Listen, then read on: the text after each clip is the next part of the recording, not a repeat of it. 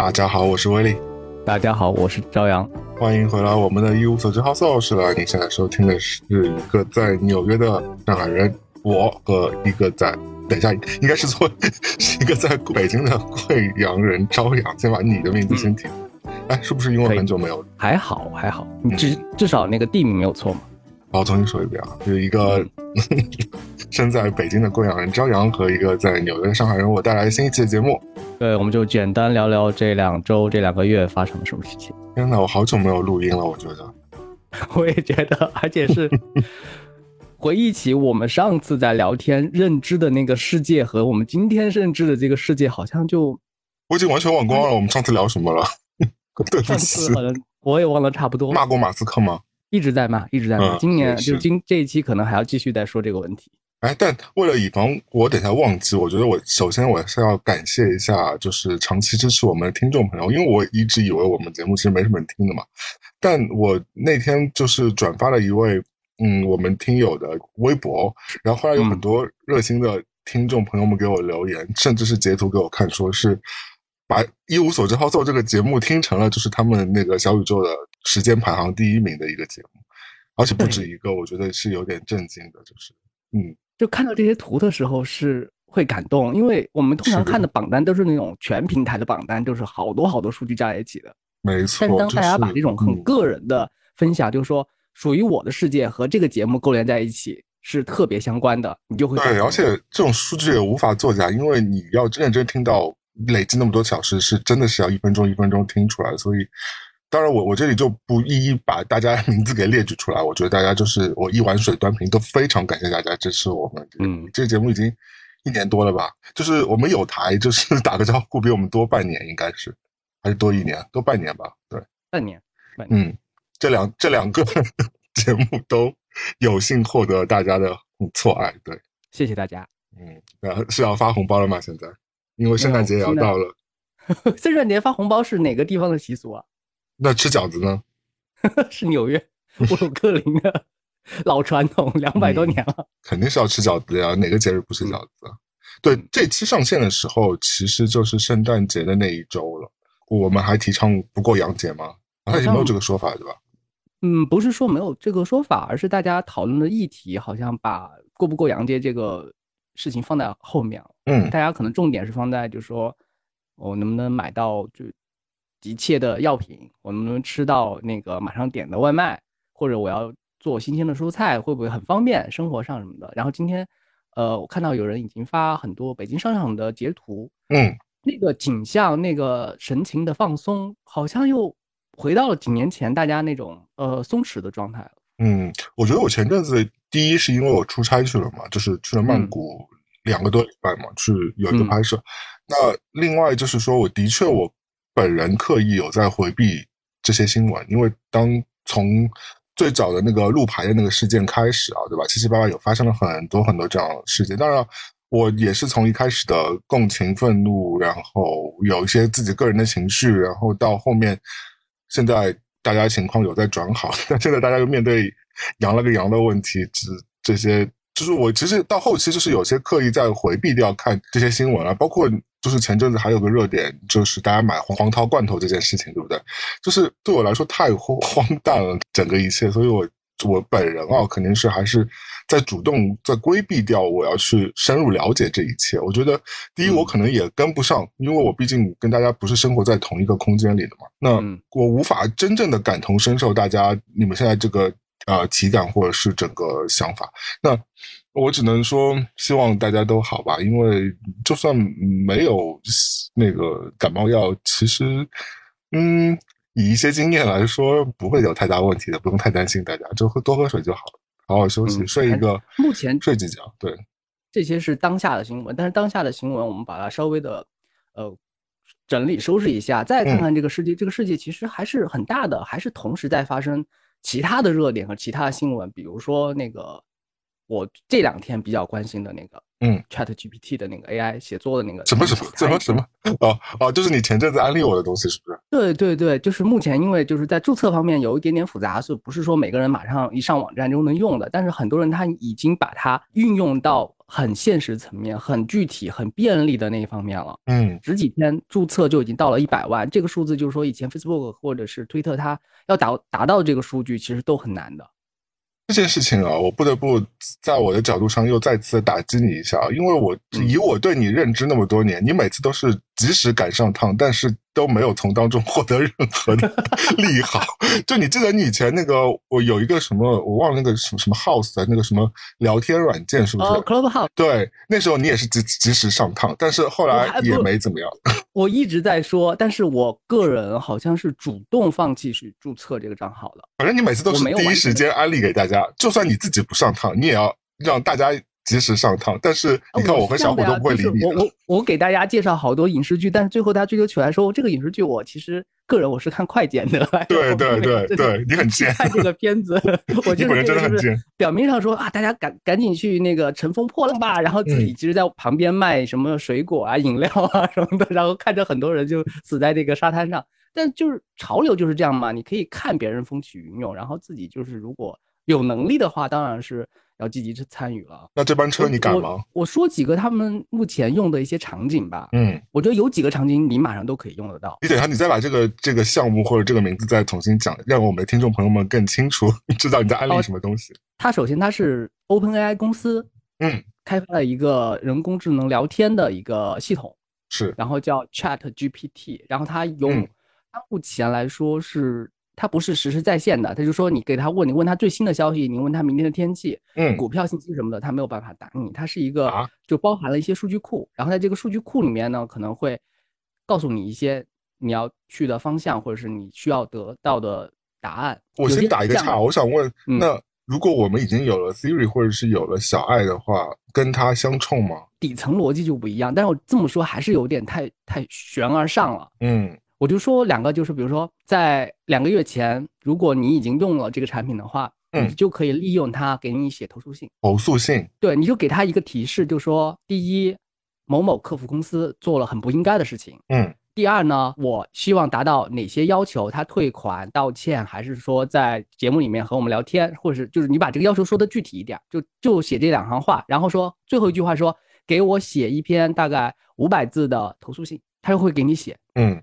那你不是等于还是把所有要求先写了一遍给他看？但是他会帮你把这个润色一下呀。我我对于我来说，我可能没有，因为写投诉信的过程也是我本身在把这个气发出来。你喜欢你自己去创造那个投诉信过？好，它第二个场景是这样的，比如说我们现在在录播客，嗯，然后呢，我们就把我们播客的这个音档扔给他，是，或者是文档扔给他，你让他帮我们写一个大概三百个字的播客简介，他就可以写，就写的还可以。他写不出来我们的，因为我们录的太杂了，我们有一个 读机。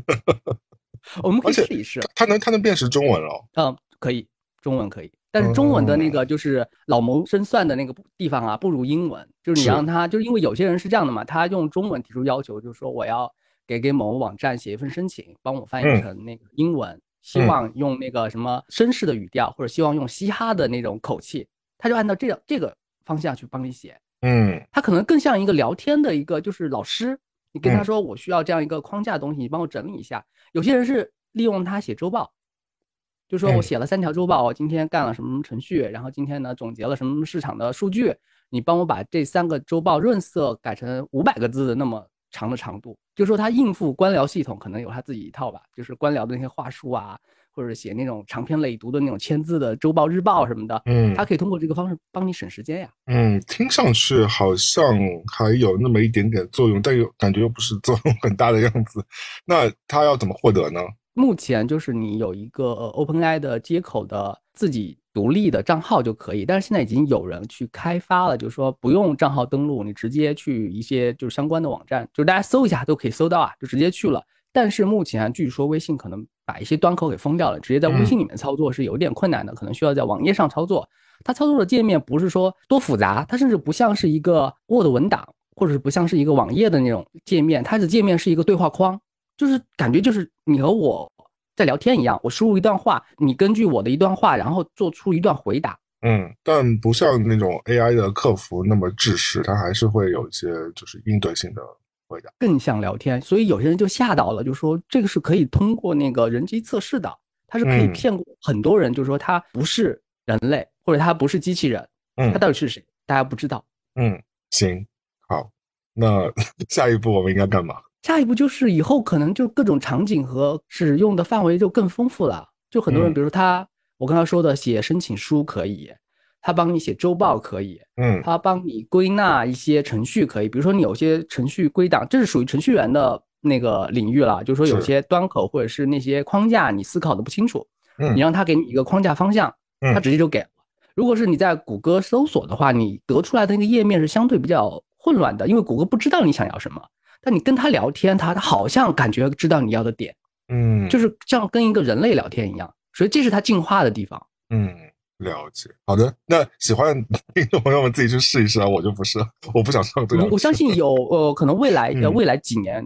你可能会在另外一个场景把这个人 AI 给用用起来，不是我说的这个方向，也许吧。因为我昨天其实我看到另外一一则，就是我朋友圈，不是我我们之前 call back 一下，n n n 多期之前，我们不是聊过一个虚拟人公司的一个老板，不是找我谈一个什么生意之类，你还记得这件事吗？对，对，这家公司其实还是在有序的在运营的。然后他们最近呢有位虚拟人，就是担任了就是本届世界杯的那个主办国的。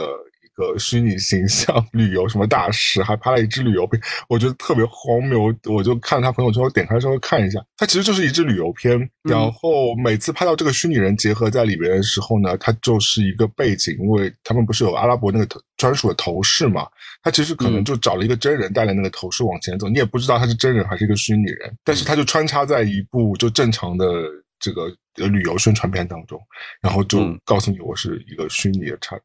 宣传，我我对这件事情，我就完全我还是不太懂，说为什么 要找一个虚拟人去做这样这样一个体验官？那你去旅游，不是你真实的身心到了那个地方吗？啊，的确，我们这次就去泰国的时候，转机是在卡塔尔多哈嘛，嗯，其实是有感受到那个整个世界杯的氛围的，因为多哈是一个重镇嘛，然后多哈机场号称什么全球最好的机场，他自己号称的，但我觉得的确是不错，蛮土豪的。那对，那反正我就我就是回到刚刚那个话题，我就不太懂这一切 AI 虚拟之类的。我可能现在还是抱有抱有一些些传统的，我不是说不想拥抱未来科技，只是说我是觉得好像我也不懂。是当然人，我觉得人类进步肯定是在这种不同的尝试当中才才能往前走的嘛。当然很多尝试是会没有意义或者失败，但是没有这些失败和没有意义，它是无法变成有意义的东西，对吧？但只是说在这种过渡的阶段当中，我的确是无法享受或者是。看到这些东西对我个人带来的一些更正向的一些影响，我理解你这种不懂，因为就是你目前感知到的全都是在包装层面，就是他在宣传，就是说哇，我这个多么代表未来，我这个是就是以后大家用到的那个方向的一些主流啊，什么都在说概念，但是你生活中就说它到底有多方便？我按这一个键，它马上就可以把我想要吃的送到我家门口嘛？我马上就可以咬到那个最好吃的那个或者那个蛋糕的滋味嘛？我没有，就是通过很具体、很生活，或者是。就是近在眼前那种方式感受到它的那种威力，就是就像可能十几年前有人跟我们说四 G 多么多么的伟大，你可以通过那个他的手机就可以叫你最想吃的那个饭店给你送来一餐吃的，但是当时我们没有这个体验过它的方便和具体，我就不知道说。那我直接去吃不方便吗？我直接走过去，或者我直接打电话去那个店家，让店家给我送过来，不可以吗？我觉得还是有点不太一样。我觉得，就是技术层面，我我当然我们有很多不懂的技术，包括什么原子核能什么这些量子力学，我们我跟你可能都是不懂的嘛。对，那那些东西就算是你告诉你，你也不会觉得那些东西是好像是有一些虚空的。你刚刚既既然已经讲到虚这个词，就是因为说好像现在这些 AI 的所谓这些 AI 的，就是不是所有啊，但我觉得有一部分，包括这些虚拟人啊，包括这些。包括 NFT 什么区块链什么，有一些就是技术啊，或者是一些革新的东西，它好像是在刻意创造需求在你面前，刻意的在营造说你需要它。呃，如果你是被它那个削到的话，那你可能就会去为这个事情买单。但是。但是，当你头脑稍微还是有点清醒的话，你会觉得这个刻意的需呃营造这个需求好像是没有意义的。就像很多奢侈品牌给你营造这个需求，好像你缺一个包，其实的你真的缺吗？也 不一定，对吧？就是包，你到时候还能真实的拥有一个包，对不对？那你至少还能背它，或者是还能那怎么样拿来炫耀一下？那至少还是有一点点似有似无的这些作用啊。但是现在这些。所谓的展开在我面前的这些。嗯，相对比较虚的这些技术，我真的有点吃不准啊！我我我不是全盘要否定它，只是说我现在我不知道要把要不要把这个脚跨过去，我也不知道怎么跨。那我就宁可就先待在这里先看一下吧，就是抱着一种谨慎的心态。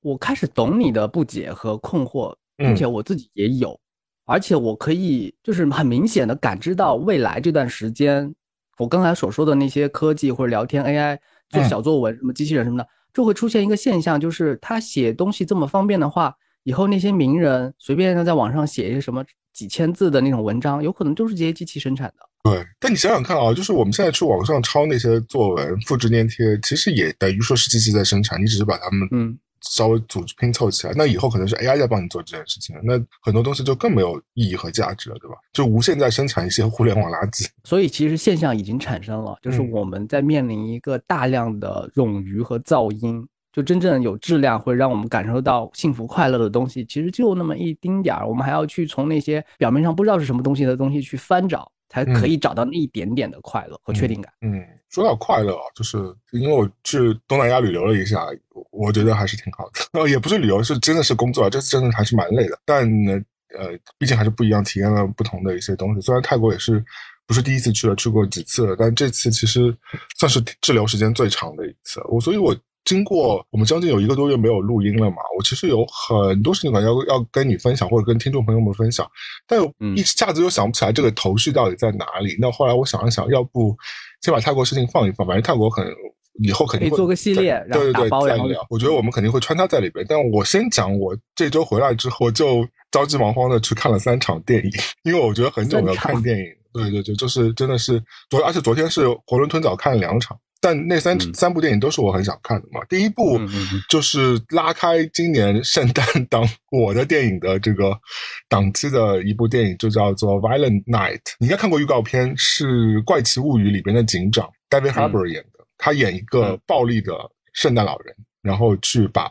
一个小朋友绑绑架小朋友家里的那些绑匪全部屠杀掉的一部 B 级片，我记得封面啊，它就是一个很反圣诞套路的一个圣诞影片，就是圣诞老人突然间就是大开杀戒，然后就是爆脑浆啦、喷血浆啦，就是一个爽片来的。就是这个片子我就不去讲它的 内核，内核就是有点爽。如果你喜欢这种 B 级片的话，我觉得是可以去有一点特别的一个圣诞档的一个啊电影。那第二部就是我一直很想看的一部有点文艺的。惊悚片叫做《The Menu》菜单，嗯，应该也有看过预告片吧？然后，嗯，主对主角是伏地魔老师了，男星女星都是非常红的英国两位明星。然后这部片子就是讲，就是一些政商名流富豪，还有一些呃食美食评论家去了一家很高级的，在一个小孤岛上的一个餐厅。吃一顿非常高级的晚餐，最后 全军覆没的一个故事，就是一个很惊悚片，就是大家就了解说为什么要去吃这个菜，然后为什么会被杀掉这之类的。那这个片子我当时看预告片的时候，我就觉得很惊艳，因为我觉得它的立意。很特别，它的切入点很有趣，因为它展现的是一个像米其林餐厅一样，它每它整个电影是按照一道道菜上来的这个顺序给你来铺成的，就第一道菜、第二道前菜、后菜，然后甜点啊什么的，然后它它每一个章节都是以这个菜来命名，然后还会帮你把那个食谱给打在那个电影的屏幕上面，就嗯非常优雅和高级，但同时又是惊悚的那种，有点像一二四的有有有一些风格那种片子。但是整体看下来感官还是挺好的，因为我昨天其实还是在时差当中了，所以这个片子虽然我一直很想看，但昨天卡那个档位是我要去看《阿凡达》之前的这个时间档，正好有一个半小时时间，然后我就想说啊，好吧，那我去把这个电影看掉。那结果我是觉得还不错的，我推荐给大家看，叫做《The Menu》菜单。然后现在就要讲，你有想要去看吗？我一定会去看，但是就是你怎么不约啊？不是应该也上了吗？我这两天都在看那个影院的那个清单是什么什么场什么的，但是这两天当我迈出我们家那栋大楼的时候，虽然我们家大楼现在其实出入屏啊什么都看上去很正正常，但是当我双脚迈出去的时候，那个寒风凛冽的感觉和让人冲击很大，就不让让人不想太出爱出远门了。纽约也是，纽约这两天又是阴冷又是雨的。但因为我想说，好吧，就这个片子，我真的没有很喜欢《阿凡达》这个系列。说实话，因为我在去看之前，我不是那天跟你说，把第一部给重新回温了一下嘛，因为我几乎已经忘了第一部讲什么，就觉得就骑着一些龙打来打去之类的。那我看完第一部，我还觉得我其实也是一个就是扑克脸了，也没有觉得说 让可能我当年是觉得特效还是有点惊艳的，因为十几年前的事情了嘛，对吧？零九年好像我记得一票难求的时候，那到到今时今日了，当我们看过那么多大片了，轰炸之后，你就会觉得说，哦，好吧，也还好，而且换汤不换药，也就是一些懒人嘛，对吧？也就换了一些奇幻的动物嘛，又又又能怎么样了呢？就是呃，我不太想打击你啊，但是我真的看完之后，我就。我第一个感觉不是昨天给你发群里，我说就是脑壳疼嘛，看了三个小时，就是乒铃乓啷。然后因为我昨天 很衰的是，我虽然是在纽约那个最大那个 IMAX 那个荧幕嘛，然后坐第一排，然后又是三 D 的嘛，我其实就是一个屏幕整个怼在你的这个脸上，你就而且我是坐正中嘛，其实位置还可以啊，我倒不觉得第一排有什么不舒服，只是觉得说说这个就扑面而来的就乒铃乓啷三个小时，我就觉得嗯太多了，太超过了，就。其实差不多就可以了，就 就没有必要拍三个小时。我真的觉得卡梅隆导演对不起啊，我就是 我个人的愚见，我觉得真的一个半小时就是可以的。就是这个故事也蛮简单的，说实话。然后视觉盛宴呢是很盛宴了，但你知道我们已经被喂的太好了，所以就也这样吧。我觉得对，嘴巴已经有点嗯，就是麻木了。嗯，卡梅隆对我来说啊，他拍的作品，别说阿凡达了，即便是泰坦尼克号啊，嗯。即便是终结者，对，嗯，对我来说的标准是这样的，都很好，嗯，都很棒，体验什么的，我去看都会给他高分，呃，就那样，就是我真的跟你感觉是一样，我就想觉得说，我可我甚我可以给他五分，给他到四分那么高，就大概八十分以上，我觉得可以的，就是什么都很好，但是我没有我我不会觉得它是一个神片，在我的这个评判标准上面就没有让我。惊艳到，或者没有让我觉得说哇，这个片子那么好，一遍一遍再看，我我真的没有，我就觉得也还好。而且我其实很想找到这个缺点，呃，这个电影的缺点为什么说我没有那么喜欢？当然，就是我觉得有很多人肯定是很欣赏这个超值的这个三小时这个视觉的这些给你的震撼，但我觉得有一个缺点是，阿凡达不是一直在给你呃宣讲说他。创造这个呃潘多拉的这个星球这个世界是有多么瑰丽，是有多么的这个美妙和我无与伦比嘛，对吧？就是很多非凡的生物，但就是因为呃，可能卡梅隆导演很多的东西要基于现实和基于他在地球上观察到的一些，就是要符合一些生物性定律的东西，所以他创造出来那些生物看上去是一个新的生物，但其实跟地球上的生物它就是换一个皮。你懂我意思吗？导演这个职业对于卡梅隆来说，可能真的只是一个斜杠那个青年的那个称谓。对他内心肯定认定自己是一个科学家。嗯，因为他拍那个泰坦尼克的时候，核心不是说他多热爱那个爱情故事，他是喜欢海洋的，他是要那个潜水去探那个就是深渊。的那个世界到底是怎么样的？那个故事就是说，可能这个市场需要这个爱情故事，我没有办法，我拍成一个主流的讲故事的一个东西给大家。但是我内心更愿意去拍，更愿意去付出研究时间什么的，都是那是科学领域探索。包括《阿凡达》，《阿凡达》可能这个故事在二零一二年的时候就已经写的七七八八了。那个时候其实就可能可以很顺便的就把这个片子拍出续集，我们可能在二零一四年的时候就可以看到了。但是卡梅隆可能他的精力。是说我要放在科学研究这部分，然后拍片的那个呢，我们稍微放一放，说我等我有时间的时候再回过头来弄一下，然后的，然后再呃随便应付一下市场什么的。包括阿凡达第一部的时候那个字体啊，嗯，这个被就是大家就是传出来，就是说那个字体就是 Word 文档里面就是你找一个相关看着很顺眼的字体直接搬过来，它完全不是一个就是我需要市场部啊、美工部啊，或者是多么一个什么大系统啊，给我花了几千万美金。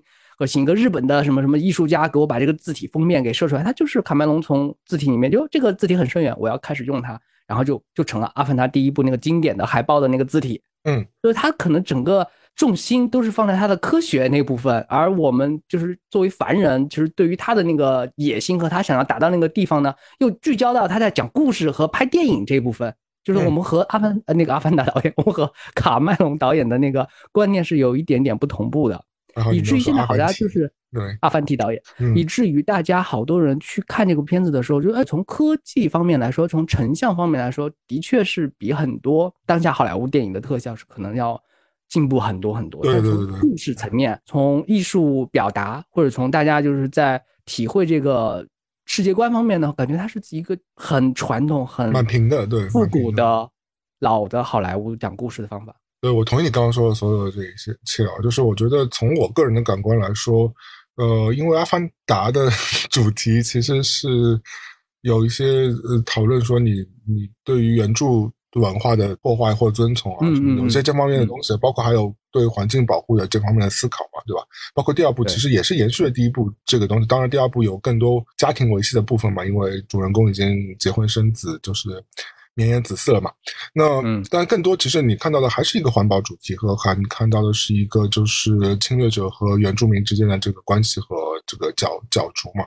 那嗯，特别是环保这部分啊，我因为这一部哎，我不能剧透剧透给你，但是就是我会觉得说，跟我们看到很多纪实的这个环保的市面上有的 BBC 或者什么拍的那种，就有点其实情节差不多的，只不过他们换汤把把就把皮换掉了嘛，就是换了个新瓶子给你看。那对我来说，我我的这个震撼还不如我去看那些真实的，比如说海豚湾啊这种东西，对吧？就会你会觉得说，这个我操，真的是已经真实的发生在这个地球上某个角落里的。然后大家大肆的因为人类的贪欲去那个虐杀动物，去做没没有必要这个捕猎啊或者什么，这个其实是对我来说是更加震撼。那你通过一个童话故事再重新，你可以你可以讲一些更。凌驾于这个东西之上的故事啊，但是它其实就是把这个故事重新就，当然我觉得画面什么都没都没话讲，都没话讲，都是都非常好，都都让我就是佩服，所以我就觉得说，这个电影就是让我觉得嗯评价不出来，就是我我我我不会想要看 第二遍，但是。对，第三部如果呃，如果第三部可能下个月上，你就觉得也没有那么着急去看，到时候再说吧。嗯，就是我要叫我什么加钱啦，说我听到国内有什么一千多块钱去看一张票，我大可不必。我说我是觉得，但我觉得每个人这个审美观不一样，可能有有的人也会觉得这样的片子非常好看。我我同意。喜欢这部片子人的这些观点的，我也我也支持这些观点，是很好，是很超值这些感官体验和他创造出来这个美妙的这个世界。但是对我来说，我觉得好像没没有打到我的点，我就会觉得就就这样吧，就是挑不出刺，但是呢也吃不到惊喜。对剧集部分呢，白莲花你看完了吧？白莲花看完，白莲花待会儿说。我先说一个，昨天我不是 本来计划去看阿凡达的，但是我找到一个替代品，就是那个。伊尼舍林的暴丧女妖啊，就是我说的那个克林法瑞尔演的那部片子。对对，因为我看这个片子的片名，看这个片子的海报，包括看到这两个演员，可能他是杀手没有假期的之前的两个合作过嘛，所以大家可能就会又感会感兴趣。我看这两个演员，我都没有那么感兴趣。我是看到这个片子的导演是马丁麦克唐纳嘛，他之前的作代表作是三块广告牌拿奖的那部嘛，那部拍的对对对，嗯。所以我就看到这个导演的之前的那个作品，就说哇，这个风格可能是可以稍微替代替代一下，让我好好的认真的，就是不看快剪，不看倍速，从头到尾的好好看一部这样的电影。那我想请问啊，我要质疑你了，你凭什么把它跟《阿凡达》相提并论？《阿凡达》你可是要去影院看的，这部你可是这个片子，我觉得去影院看真的是没有必要吗？有必要哦，有必要，因为它就是它拍摄的场景是一个。故事背景是在爱尔兰的一个岛，但这个岛是虚拟的。但那个他拍摄的那个风格和他呈现那个风貌，其实是适合在电影院里面看的。他这个故事非常简单，就是村里面的一个故事。甚至我看到中间的时候，不妨碍它是一个好作品嘛。我看到后面会有一点点，我在看一个外国导演把莫言和余华的书改编成电影，然后用他们那个国家的班底的演员在演一个村里面的那个故事。嗯，你真的是可以看出。呃，就是我们经常说的那种套话、那种包装上文学感，和你整个那个就是在这个地球生活上每个人的内心深处的那些值得深究的文艺的那部分。嗯，他故事非常简单，就是两个男的友谊是他们之间的友谊，不是爱情啊。两个男的，嗯，其中一个就不想和另外一个做好朋友了。嗯，为什么呢？发生什么事呢？对，就是从开始第一分钟这个问题就抛出来了，友谊破碎了。我觉得也是，也是好多人生活中突然有时候会面临的问题，就是说。好好的，为什么您不理我了？对，怎么了？不管是爱情也好，友情也好，都是这个问题的开始嘛，都中间好多悬念什么的。然后这个问题就从头到尾给他给你讲清楚，然后这个岛上的生活的人呀，然后大家的人人际关系啊什么的，每个人的那个做事情的决定和动机啊什么的，嗯，其实就很简单，一句话甚至都你就觉得有点多了，在讲这个故事。但是当我看完的时候，我觉得我我体会到了一个比较深刻的世界。嗯，那它其实是个现实主义的电影是吧？现实题材的。讲的故事背景是在爱尔兰岛嘛，然后时间背景是一九二三年，嗯，也就是一百年前了，差不多，嗯，刚刚好一百年前，嗯，在爱尔兰岛，然后那个时候一战刚刚结束没几年，然后可能几个国家之间还有一些那个纷争，但是那个世界巨变对于那个岛上来人来说，就是远处的几个枪声和炮声，那个是所所谓代表那个世界在变化了，然后他们自己的岛上就是他们自己活着的那个规律和他们的人生，嗯，是这样来表达的。就没有任何的这个幻想部分，是吧？虽然那个名字叫什么“暴丧女巫”，其实跟那个是没关系的。它没有奇幻的部分，这也就是说，我为什么要推荐它？因为像我们看到太多部分，我在给大家说啊，最近看到一个网飞的一个新片，它讲了一个什么什么高概念，谁谁谁有什么特殊的什么超能力，穿越时空或者平行世界、量子物理什么的，都我如果不拿不拿这些噱头怼到你的面前，你就说，那这个世界有什么值得听下去的呢？但如果你有时间，就是抽空啊，好好把这个电影看一遍，你会觉得。平凡人的生活当中蕴含的那种人性的那种力量，是值得好好的去看几遍，或者是你去思考的。就是你说的是一个在啊大时代背景下的一对朋友的友谊的裂变的这样这个故事。对，哦，一听上去怎么那么有吸引力？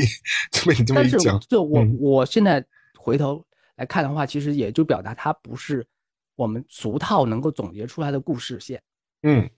那你说三百块广告牌说了什么呢？就是他女儿可能冤死了，他要替他女儿申冤，然后竖了三块广广告牌，然后和当地的警长有一番纠葛。那个故事蛮大开大合的，就是那个故事你听简介你就蛮想看的，因为因为那个妈妈就是买了广告牌，就是说女儿冤死这个事情吧，对不对？然后最后那个 ending 也是蛮凶的，对吧？你记得？对，那个 ending 这个故事里面也有很多这种奇，就是力量感很很冲击的那那个，所以不是一个很平淡的。一个这个不不平淡，这个不平淡，这个不平淡。报丧女要不平淡，它中间有很多很厉害、很冲击的那个故事点，我没有说出来。行，是你没有解，是没有给我们宣宣介的很好了。你要重新做这个 presentation 了，你会下一次再给你一个机会，你重新再解释一下这个。但是我不想把它说透，它它和剧透也还不一样，是吗？这个东西真的是，是如果我提前把这个东西告诉你，而你事后去看这个片子，你由于我之前把这个点破了，你会讨厌我。哦，我可能在心理上会有准备了，所以。这个震撼就没有那么强了。你会你会恨我把这个点告诉过你的，行，就是不亚于在剧透，所以我只能讲的就是就是很平淡，和跟一个村儿里的故事。但是它的力量就是好。你今天甚至就是你可以看几个镜头，它的镜头就是很像在看一些画展上的那些艺术家画出来的那个爱尔兰风情岛上的那个事情。但这个导演的确他的那个镜头语言很美，他每次他做的都挺做的做的都挺好的，就是都是有那种画面感。嗯，甚至于如果你在家里面，因为好像我都能看的话，你在流媒体上肯定也能看到了。是你看完之后觉得有还有时间或者是机会去电影院里面看的话，是推荐去电影院里面看的。行，讲说在家里看电影，我最近又补看了一部鬼片了。嗯，微笑。嗯，微微笑啦，就危险的危，危危险的危。但他他的英文名叫什么？变成了台北地区的人 微笑，微信，拥抱，对，臂膀，好了。那 这个片子就是正正常常的一部鬼片了，就是，就如果你不是很想看特别恐怖的鬼片的话，这个片子可以去看一下哦，对，其实我还有一个前提，我必须要告诉你，就是为什么我会认知说这部电影，我刚才说的那部电影在电影院里面看到会会得到比较好的体验，是因为最近我在看电影的使用的器械不一样了。是什么器械？你给我讲一讲，是什么史密斯机吗？我是在用 VR 在看电影了。哦，好，VR 它就是模拟那个 IMAX 的影院嘛，小凡尔赛的意思哦。不是不是，因为现在 VR 也是一个相对普及，就稍微很便宜的价格，你就可以体会到那种 VR 眼镜带给你的那个效果。不管是国内外都有相关的一些机器嘛，所以我戴上去之后是模拟，可能它不能百分之百、百分之七十八十的样子。假装自己在一个 IMAX 影院里面看这些电影，它就不是一不是一个一百寸那么大了，可能就是模拟的是一个四百寸那么大的屏幕，在你眼眼球感知的这个情况下，所以我用这个方式来看电影。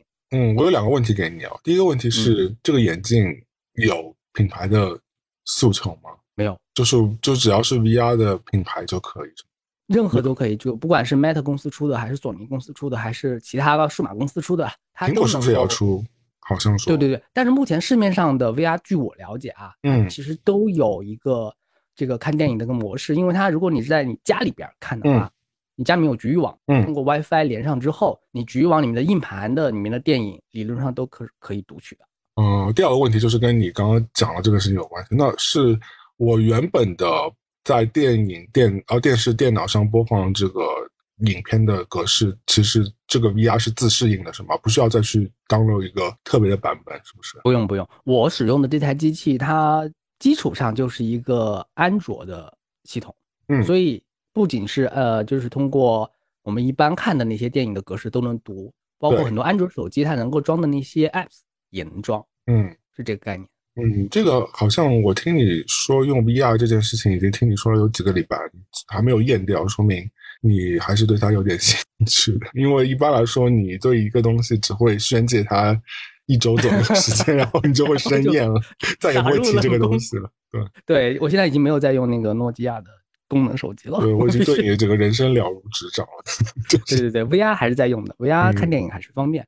好，那是不是该说白莲花了？该说剧集了嘛？对你先说白莲花，我还没看，说实话，我看了第一季了，第二季没看。你觉得怎么样？我想的是第三季要不要？可能就是在曼谷拍了，很适合哈，应该来亚洲了。它跟第一季像吗？它就是一个风景名胜啊，酒店啊，然后里面的人际关系阶层啊，每个人心中都各怀鬼胎，然后呢又各有所得，最后呢可能又悻悻而归，大概就是这个故事。那跟第一季的整体风格还是挺像的，是吗？呃，它的进步是在于第二季里面用了比较好看的演员，几个演员都是很卖力的在镜头面前展示他们的身材，甚至男性更积极。因为这部不是有一些同志题材嘛，对不对？它有这个元素，但它不是以这个核心为主的，不是以这个作为卖点的。它甚至我觉得它没有以这个作为卖点，它甚至这个只是他日常生活中的一面，比如说。一个自助餐里面有盐、有辣椒或者有面包，你说面包是这个自助餐的卖点吗？也不是啊，它只是自助餐的一部分而已。你只是只是去吃这一顿，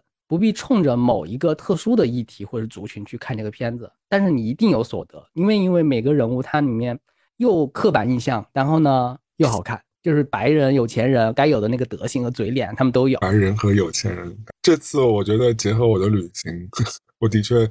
比之前的在东南亚的旅行更深有体会。为什么说，嗯，像泰国这样的国家是很多啊？虽然这样讲有点不政治不太正确啊，就是一些呃白人，就是老了之后的后花园啦之类的，就是西方人啊，可能是因为因为亚洲有有段时间有些时代特性，它是作为西方人的性剥削的一个享乐的城市的，是不只是曼谷，不只是曼谷，哎，反正就是我蛮多感受啊，因为我。就是讲讲穿了，我这次就一直在跟李老师在讨论这个话题，是为什么这什么乱七八糟的，就是你看，就是在可能在纽约根本就没有人会理的一些人类，小瘪三，对一些呃白白人的一些感觉很屌丝的人，在那都可以搂一个姑娘之类的。我想说啊，为什么？凭什么？然后反正我觉得大家可能都是想去那找点乐子吧。那就是我哦，你看《白莲花》第二季的时候也会有这种感觉，但是这些都是他要探讨的，就是我们写影评的时候喜欢就装模作样写的那些观点。我觉得是他要批判的东西了，对不对？对对对，但是他有一个很肤浅的点，嗯，是一直打中我的。对，因为他讲他名字叫白莲花大酒店，它的核心就是酒店呀。对，它的二十四小时展现的就是酒店生活呀。你看的每一分每一秒，那个涌出来那个欲望就是，我想去旅行，我想去住酒店，我想去住好的酒店，我要去住一个海边的厉害的风景特别棒的酒店。因为最后外景它不是透露出来，就是说它不是在一家酒店拍的嘛，嗯，它是把那个当地吗？它是这么写的，但是你去看里面的那个景别和它里面拍的场景是，实际上是把当地最出名的三四家酒店最厉害的那个部分拼在出来拍掉，对，让呈现一个就是他认为。最好的那个五星级酒店应该是该有的那个样子，该有的那个就你享乐休息的部分，你就觉得我想去住好的酒店。我觉得我人生唯一一次去住过这种度假式的酒店，度假式的所谓度假式酒店就是全包了嘛，几乎就是你进去之后，对对对，就吃喝玩乐都在里边了嘛。那在这种类型的酒店，我只有好像也是在上一次在苏梅岛的时候有去过一样这一个这样的酒店，其他酒店基本上都是说虽然高级归高级，但是你其实还是要，它不是那种度假村，它不是那种全包式，你吃饭啊什么的，就是可能还要或者是其他服务都是还要额外再付钱，或者是要去再预约的嘛，对吧？包括 SPA 什么的，肯定都是不是含括在你的那个房费里的嘛，所以那种。我觉得对中国的消费者来说，或者是我觉得也不是中国，我觉得这个大部分工薪阶级来说都是蛮奢侈的一个旅行体验，因为的确你要花费钱是蛮多的。这个剧还有一个特色啊，就是它里面的演员所呈现出来的那个风情和他的那个就是可以展现出来身体的那个部分，严格意义上来说是有一点点女性凝视或者是同志凝视了。嗯。就是他男性演员他在展露身材或者他在卖弄他在那个镜头面前的性感那个部分是有点点刻意的，是比女生女性角色好像要更重一点比例。这次炒红的不是那个亚裔的那个有点混血那个男生吗？有个你看完整个片子有不止一个演员，不不止那个亚裔演员，男性演员他会在镜头面前有所展现。但我会喜欢这种展现吗？我想请。我不清楚，不清楚。我只是这个片子它有，你会你会感受到主创的倾向性。因为第一部让我有点 shock 到的，就是你记得，你应该还记得第一部对吧？第一部有让我有点惊讶到的是，他不是其中有个白人家庭，那个爸爸是有点焦虑症的嘛？但他爸爸不是觉得他下体长了一个东西嘛？对吧？我忘了是长什么，反正他说他的关键部位长了一个东西，然后他对那个那个器官做了一个非常狂的特写。对吧？就是好像在第一集还是第二集的时候，当时我想说啊，HBO 是挺狂，怎么会怎么会 凶到这种程度？就至于吗？这样就是那个就是非常赤裸的一个只给的这个 close up 的一个镜头，让我觉得哇，至于吗？就是当时就是第二集好很多。第二集因为它拍摄地点在意大利嘛，嗯，它的那个风貌和它和意大利的那个艺术的那个气质的吻合部分和审美，你会觉得它是有搭调的。嗯，行，好的，剧集这是一部，还有什么要推荐的剧集？最近给我看看。女大学生的新生活，这是网飞的是吗？不是网飞，HBO 的。HBO 疯了，第二季了。好的，嗯，就是你听这个名字，你就知道他想表达什么了。它的主题就是两大元素都，就是就是在讲这两件事情，其实非常轻快，非常的呃，知道你想要什么，然后给你什么。嗯。但我会喜欢吗？你会喜欢它的更简单直给吧？就它没有那么多爱。爱美丽在巴黎也很简单直给啊，我就觉得很垃圾啊。但是我觉得它比爱美丽要好的点是，它好像真的很真诚，在给你讲四个女孩在大学里面该遇到的一些事情。那大学生活离我很远啊，我会有共情吗？我当然，美国大学生活离我也非常非常的遥远，根本就你没接触过的一个世界，根本就没机会。根本就嗯，就是很就是不知道该。那你怎么会共情这样的影片？你到底感同身受的是什么？讲个讲个细节啊，就是其中有个角色是普通女孩上来的，因为她可能是一个知名的大学，可能来这里非富则贵，可是妈妈都是参议员那种，常青藤之类的，家庭都是富美国排名富豪的那种。爱丽斯顿商学院嘛，对对对，就是这种人来读书。但是她那个其中一个女主角是一个平平无奇，有点像《流星花园》里面的那个东西就上来了。嗯，但是她。有个问题是因为一次小小的作弊事件，他奖学金就没了，所以他必须去申请贷款。然后他申请贷款呢，得到的答复就是说可以批这个贷款，嗯，然后你要还这个贷款，大概要还到你六十多岁，六十五岁。哦，美国贷款是挺凶的，就学贷。然后这个贷款的数额不是不是就说我们认为的天文数字，只是他的学费大概十三万十四万美元左右，还好了。但是最后就是七七八八利息加起来，他每个月要还九百美元。然后一直要还到，他说按照平均数据的话，嗯，一般这个大学生还这个贷款要还到六十五岁，嗯，合理的呀。就说他他这个表达和他这个描述是让我看到了美国普通人士他就是为了迈进更高阶层的那个生活，他要付出的额外的那个代价。这个代价其实我们听上去好像没有那么严重，十几万美元什么的，嗯，但是他真的就要一步一步一步的要付出来。他是一个很轻松的浪漫喜剧，但是他会很。坦白和很现实的告诉你，那让我来告诉你一下美国人的 那个资本主义社会的啊 困扰吧。我只是普通人啊，我在这里生活了一段时间。首先就是这次去泰，这次去曼谷嘛，我做一个就是抽空，我在最后一天的时候临走之前，我约了一个牙科嘛，因为嗯，我我记得我在播客里也讲过，我能看牙的问题，因为美国看牙也是特别复杂和昂贵的嘛。那基本上看一次就是简单的问诊，大概三百多块钱。那如果你有医保的话，可能还稍微便宜一点，但是你可能要等待三个月。每一次事情都是三个月，你拔一次牙，你那个补一次牙，什么都是两三个月这样的预约时间起的。那在曼谷就是。我就直接 walking 了就直接约了一个当地，就是我酒店旁边比较好的一个牙科诊所，接待外宾的，然后也不用保险，我就直接去，他帮我补了三颗牙，做了全面的检查，然后还洗了牙，收取了两百二十美金吧。当然，我觉得可能对于中国的标准来说是还是有点高的，但是对于我的标准来说，我我我只要去美国的牙科诊所问询一次，只是问询啊，什么都不做，问询啊，三百七十五刀。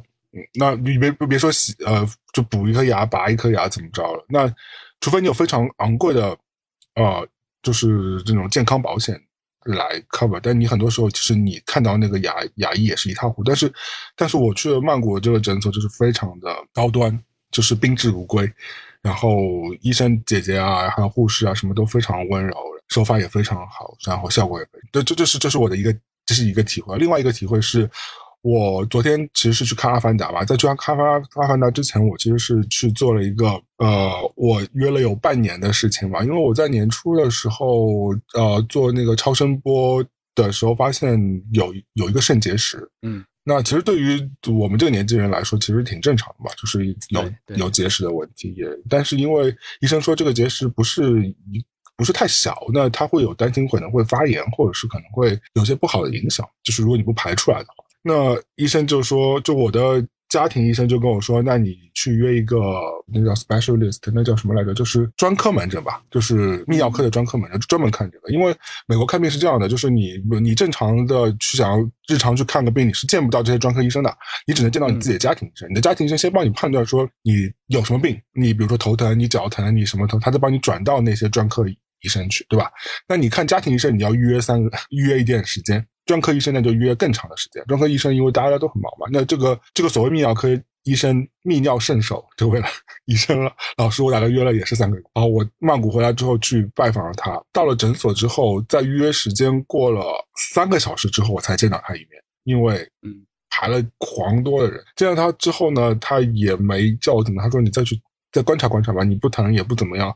好像也没什么事，你再去做个检查。他什么治疗都没有给我做。我说那要怎么办呢？他说你再去做个超声波，再去呃照个 X 光，然后去验个尿、验个血，你再跟我约吧。我说那下一次预约是什么时候？他说一年后。我说啊啊 啊！他说，而且他说，如果如果我一旦要给你发觉这个结石，你要做手术的话，或者是你要去做那个体外共证实，不是有一种有一种。疗程就是在用什么用什么机器把你那个时候震碎。他说：“那我就要把你转到另外一个专科医生那里去啊。那个医生是专门看石头的。”我说：“啊，泌尿科还不能看这个？”他说：“对，我只是看，就是你知道，而且这些都是整个系统里就是非常常见的这样的一堆事情。你就你就可想而知，那个所谓的学贷那种事情，在美国就是就是非常 稀疏平常的一个事情。我刚刚到这里来说，我也不能理解为什么一个简单事情要变那么复杂。”我生病，我为什么不能直接走进一个医院，去所谓的这个五官科也好，去泌尿科也好，去各个科室，我把这个病看完了，哪怕我等几天，就像国内一样，你可以手机预约一下，对吧？或者是网上预约一下，你就是进到那个门诊，那个医生帮你看完，然后给你开药或者给你告诉你怎么治疗就好。但在美国，我 就纳闷说，你到底是谁可以？进到一个这种医院去看病就没有这种这种情况，就是这个这其实是蛮稀疏正常的，所以嗯，我觉得为什么美国这个社会对白莲花这种剧集也是会有一种共鸣，就是这些有钱人的这个 privilege，就是这种特权的这种感受，或者是这种是是下面这种底底层的我们这种普通的工薪阶层，或者是甚至是甚至你到中产，你可能都感受不到的这种特权，就大家。就大家其实都会很恨这种东西啊，对吧？或者会有，还是会有这种嫉妒心在。你想想，就是一个普通人，如果是在医疗、房子和教育这部分哪个行，就是稍微的踏错一步，或者是误判了什么东西，他一辈子可能就会被这三件事情给缠绕。这还不是他人生中最大的困难，可能他如果要再染点什么毒瘾啊，或者其他的赌博啊什么的，他的人生可能就垮的比他以前设想的那个更糟糕的方式还要糟糕。对，而且我在想说，因为在美国这样的社会，我们就特指美国这样社会，就是你有时候你甚至想用点钱来摆平，你还摆不平。你不是用一点钱来摆，你就是比如说像我，我可能会为了一些服务额外出一点钱，但你这个出的钱是有是有限的。你虽然可能就普通工薪阶层你能多出一点点，但是你又不能出一个天价这种钱，又不能像那比福利山庄那些好莱坞明星一样出那种钱，对吧？当当他们到那种级别的时候，那自然会有。那种 美国的和睦家来服务他们，对吧？但我这个又出不到那么多钱，其实你这些钱出了也是跟没出是没什么区别的。你还是有一个词，有一个专门形容这个心态叫“透明的天花板”，就是它不仅是天花板，你不仅没有办法突破这个阶层阶层的桎梏，或者你没有办法很快的，就是过着和他他们一模一样的生活，而且它会让你眼睁睁的看着他们在每天过着这种生活，比如说卡戴珊的真人秀啊，那些广告的那些。网红给你传达的那些生活如何自由啊什么的那部分，让你看到这些生活多么特别方便美好，然后奢华，然后享享乐。但是你真正想往前再迈一下的时候，那个难度是想象不到的，有很多隐形的那种困难。对，你会觉得说很多事情它天花板还是挺高的，就好像就好像你特别旅行，你更有这种感觉，因为你所有东西都是花钱买的嘛。航班对吧？对，航班是是不是红眼？头等舱的那个人，对，从你眼之从你眼前那么方便，不用任何检查，耸耸肩，没有不用提行李就走过去了。就头等舱、经济舱、超级经济舱、商务舱和最后的就是普通的那些座位，嗯，就是就是每一等级就是花一定的钱来嗯获得你想要这个特权。但你总是会坐在那个位置上，你会觉得自己是不是应该可以 upgrade 到下一个等级上面去？就好像就我我现在这个等级也就顶多做做超级经济舱吧，对吧？就是那个嗯。逃生通道位了，也是要多花点钱的，要花钱的，我也愿意花，就是这钱其实我也出得起。那你让我真的是每次去做商务舱，我可能就是蛮吃力的，因为的确它就不是一个等级的消费了嘛，对吧？那对于有钱人或者是那种阶层的人来说，他们不会考虑到这些，有时候甚至于他们不用花这些钱，他们就能享受这种服务，或者是他们的钱已经在潜移默化当中就是是你的钱了，对，升值了。你你在这边赔炒股赔的跟什么一样，然后他们那边可能通过各种运算啊，或者逃税啊，或者其他的方法，他那边不知不觉就把这个服务给享受了。对于他来说，他不用花这些钱，是其他公司通过资源交换给他的。对，就我在想说，有很多服务，比如说酒店的什么白金。卡啊，或者是航司的那个白金身份啊，这种其实它也就是一个数据来的，它就是个 data 来的。你就是在电脑上敲敲改一改，其实你也直接可以把它改掉。但是对一个普通的民众来说，你没有任何特权的一个民众来说，你就是得硬生生做到那么多航段的里程的积累，你就是得住到那么多晚数，你才能把这个你要扎实的付出这么多代价，你才能做到今天这个位置，对吧？你才能把那个获得，但是可能有钱人就通过他进到一个什么 club，或者他认识一个这个酒店的高层，或者是这个航司的高层，那可以升级到白金卡了。但升级上去之后，你可能到底对你是好事，对你是不好也。也不知道，就好像就我明明在我们两个明明在讨论电视剧，但是呢，聊着聊着就在批判那个两个阶层之间最深刻的矛盾了。嗯，我觉得也不是叫真的是我，我其实我对有钱人也也没什么恨不恨的。我觉得这个人人各有命，有些人不是刻意的，他他可能他们都没有思考过这个问题。你看，我每天跟那个小虎就说你如何如何薅羊毛啊，什么支付宝这个积分啊什么的。但是对于真正享受那些服务的人来说，他觉得。这个就是应该的呀，我不用去争取，我不用去拿积分换，你就是应该在我面前好好服务我，因为我一直以来都是享受这种服务，我的家庭或者是我的习惯，我的同学，我的人脉就是这样自动而自动现在我的面前，我就接受它就好了，我都没有刻意的去要求过要这种。对，你想，比如说你想要喝一个巴黎水，你就必须走到进口超市，对吧？花个十五块钱买一瓶巴黎水，还要去结账去排队，你才能喝到那个。但有钱人他就直接走进。L V 或者直接走进爱马仕，然后如果你是 V I P 的话，那个服务员小姐姐不仅给你送上那个巴黎水，还给你送上香槟。你想喝什么东西，哪怕你不买东西，因为你以前已经买够东西，而且这些买的这个东西也对你来说也不是一个奢侈品，它只是一个你日常的一个会使用的一些物件而已。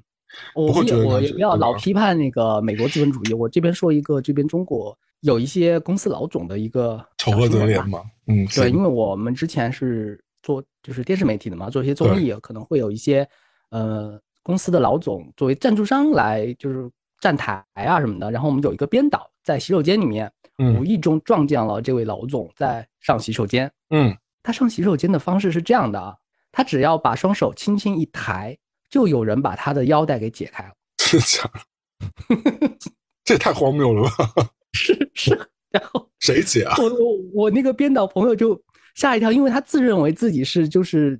长在新中国，然后就是没有见过这种就自就是封建社会帝王的那种故事里面才会呈现的景象，就是说一个人一个成年男性上厕所，他是不需要用自己双手来解自己裤腰带。乐趣是什么？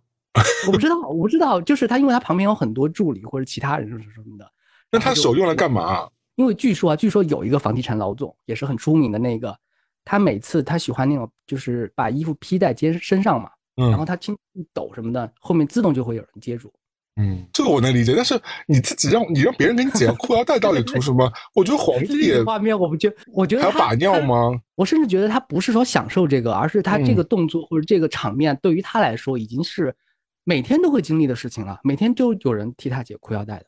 这这个人有点 夸张，很荒谬。很想知道是哪家公司老总吧？真的，真的很想知道他的公司最近有没有在那个经济衰退下倒闭？对对，已经破产了。这家公司已经破产。哦，怪不得。那现在他只能自己把尿了哦，辛苦了自己。他要真的很荒谬耶！不止这个，是真的很荒谬啊！怎么办？那我肾结石其实还没有看好，还是有颗石头在。就是说。我们的我们的身体问题要真的一步一步去预约，去按规矩走，然后呢去等待，然后才好像有一个解决的希望在前面。那年纪大感觉什么病都会找上吗？而且年纪大，我最近觉得就是因为我最近在调时差，我觉得时差好难调。我总算我调了一个礼拜，礼拜现在已经稍微好一点。就前两天你觉得难调，有可能是因为你之前那个时段你比较适应之前的那个时段。你说亚洲时段吗？对，也没有在曼谷，其实嗯，其实没有很。太舒服，就是因为要看景啊什么。其实白天出去，因为曼谷很热嘛，我本人又很怕热。它还不是曼谷最热的季节，但是我已经每天都是各种汗湿，然后再加上时差，然后又累，就基本上都没有好好吃东西。然后反正，反正整个曼谷就是蛮蛮辛苦的一段，虽然还是买了一堆东西啊。对，所以我觉得曼谷时差都没调好，然后但可能也真的是跟你年纪大了有关系，你没有小时候那么恢复那么快了，整体上。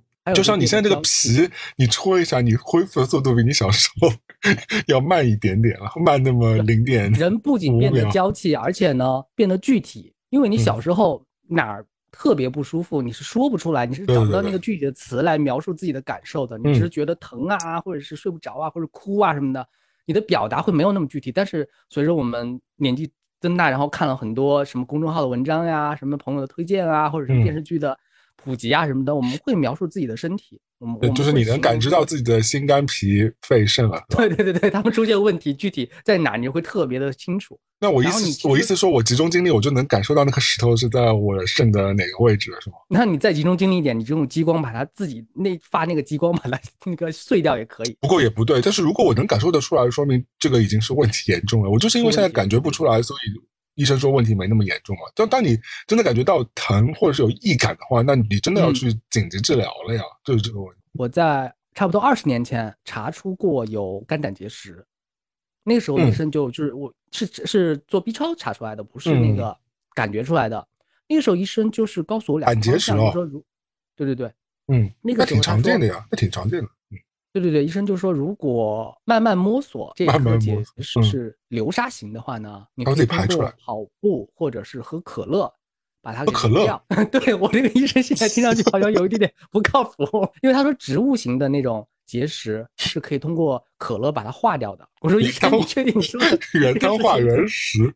是因为可乐有酸吗？对对对，我不知道，因为我不知道他道理。那个医生是广州的，你听上去可能就是那种江湖郎中的感觉。但你讲到这一点，我可以提供一个呃，就是同样的这个小 tips。我的医生说，你每天，因为我其实我喝水是挺多的，医生说你喝水好像没什么问题。那他说，那你是不是？他说，第一，你可能要减少吃太多脂肪，就胆要降低胆固醇的摄入。对，我觉得这个的确是我的一个问题，因为我不太吃主食，我那就会换成。更多蛋白质的摄入嘛，那你势必就会摄入脂肪。那这个我觉得可能要调整一下。另外他说有一个办法是你每天喝鲜榨柠檬水，嗯，就喝这种。那是不是也因为柠檬水不也有柠檬酸吗？那是不是也有柠檬酸去综合那个碳酸钙之类的？我不知道，我不知道。呃，我觉得这种医生他给人的那种宽慰感啊，或者是他那种心理层面的那种那种聊天是相对舒服一点的。他不会就是说通过一个很玄妙或者是不行或者这个大病的那个方式来吓你。他就说你首先你的生活方面习惯方面你稍微调整一下，常运动，蹦蹦跳跳，多吃点那个植物什么的。然后呢，喝可乐。最好笑就是他让我多喝可乐，然后他说可乐是有概率还可以化掉这些植物性的结石的。然后我就听他话嘛，几年之后再去做，基本上好像就没有更大问题。好像胆结石是有可能是因为你早饭不及时吃。嗯，反正很多说法。反正我觉得人嘛，吃五谷杂粮生病多多少少，新冠也挺正常的，大家就多喝水，好好休息多喝水，真的就不用太多喝点维生素什么的。因为我妈昨天在跟我说，她说她现在很怕怵嘛，因为她还没有阳过。我说你这个其实你也躲不掉，它其实就跟。其实，在一定意义上，跟流感是有点像。你人生能够说你一辈子得不得流感吗？就不太可能吧。那你早得，因为你要治疗流感的话，本质上也是要通过你本身的免疫力，免疫力慢慢的把这个时间给度过过去。其他你吃的所有的药都是缓解症状，不是说是完全治疗。嗯，而且反正流感每年有一定几率的人死掉嘛，对吧？这其实就是一个比例的问题啊。但大多数人都是没有问题。所以大家也不用太担心这件事情。那我有很多跟曼谷有关系的东西，我觉得我慢慢以后跟你分享。我，但是我想听，你可以预预告一下，就是大概有就是下个什么样的标题，让大家就牵挂一下这个事情。有很多很好玩的东西啊，就比如就你的故事，就是稍微整理一下，能不能卖给 HBO？就可以可以可以，很好玩。第三季的白莲花可以，因为我觉得，因为我们这次的整个拍摄其实是一个以后也是是一个有序的一个。一个项目了，所以我们计划是过一段时间就会去一个新的地方去做同样的这个事情，所以我相信它是有一个系列性的、很有趣的一些东西。对，所以而且曼谷这次的确是让我感觉比之前我去的几次它的感觉都好。我有次去的时候是碰到曼谷宵禁，好像是，嗯，好像那也是一种经历。山军什么的，反正八点钟之后酒店不让出门的那种，就所以我就没有去过夜市。那次去特别狂。那这次我基本上就是朝九晚五，大概都体验了一下。我觉得这是还是一个非常棒的一个城市了，所以我觉得还有很多很好玩的事情。包括我们的化妆师，就是画了一半，他就说我要去，我要去干什么了？他他就穿了一个像爱丽丝商学院 一样的这个校服。我说啊，那你是你是不是去面试？就是那个叫什么试镜啊？他说我不告诉你，他就走掉了。因为他是一个，他是一个就是有一点油腻的小胖子，也不是小胖子，有点。就是小微胖，但是只有十九岁的一个一个化妆师，画的还可以。然后他就穿了一个你知道，爱丽斯顿商学院的校服，就那种校服，然后就很像那种人的那种，就很像人妖打排球里面那 那些角色，就很好笑，很好笑。我对他没有任何歧视啊，我我们跟我玩都很。我们说这个喜剧这个题材 就非常好笑，就是整个嗯，就娘娘的跟你说好，我要先离开一下。我说行行。就先去啊，反正有很多很多很好玩的事情。那嗯，结今天录录音结束之前，我想说，还是不免俗的，让你想想圣诞的计划和新年有想做什么未来的一些期许吧。虽然现在还不知道新年祝福的环节啊，但是我觉得先讲讲圣诞你要你会干什么？我可能会点一顿海底捞。海底捞在家里吃吗？对。哇，好久没有吃过海底捞了，很想吃，很方便。然后就是，如果人不多的话，你点一次可以吃两三顿呢。嗯，但你最想点的有哪几道菜色吗？一定会点的。因为我家里面不是去年我就有推荐那个火锅的升降器嘛。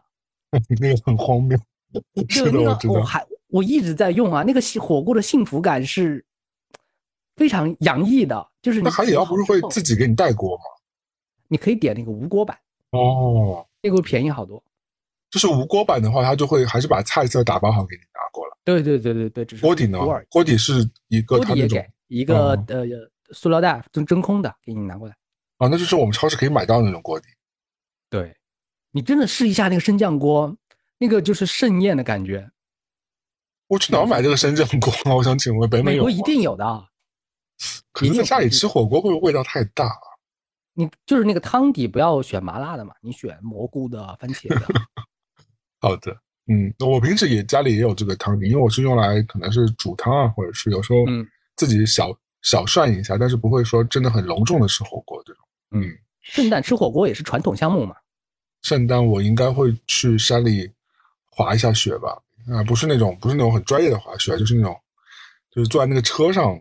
就是平那个木板上啊，那个叫什么？反正就是坐在那个上面，然后从山上滑下去，那个很好玩。并且我觉得今年大家圣诞的那个心情啊，就是觉得今年赶紧赶紧的这一页翻过去，我们好好迎来舒舒服服、顺顺利利的二零二三年。是的，嗯，二零二三年大家也要多可以开始做一些计划起来了，对，然后及时享乐，及时开开心心的跟喜欢的人在一起分享。爱和喜悦美食，你到最后就是要开始想那个，就是玛丽亚凯莉的那个圣诞颂歌。All I want for Christmas。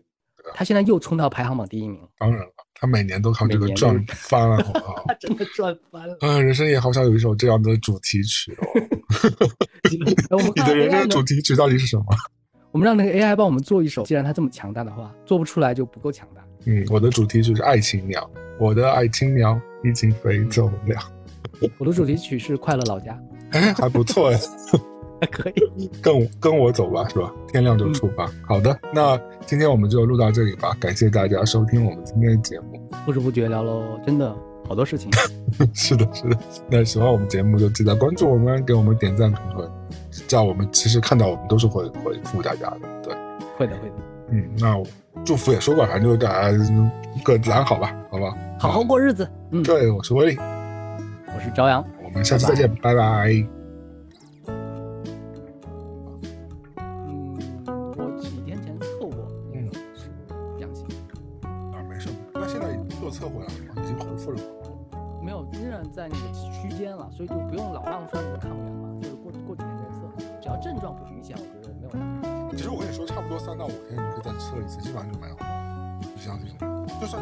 状的话，反正就是三到五天，基本上就会那个线就，你之前那个线是明显的吗。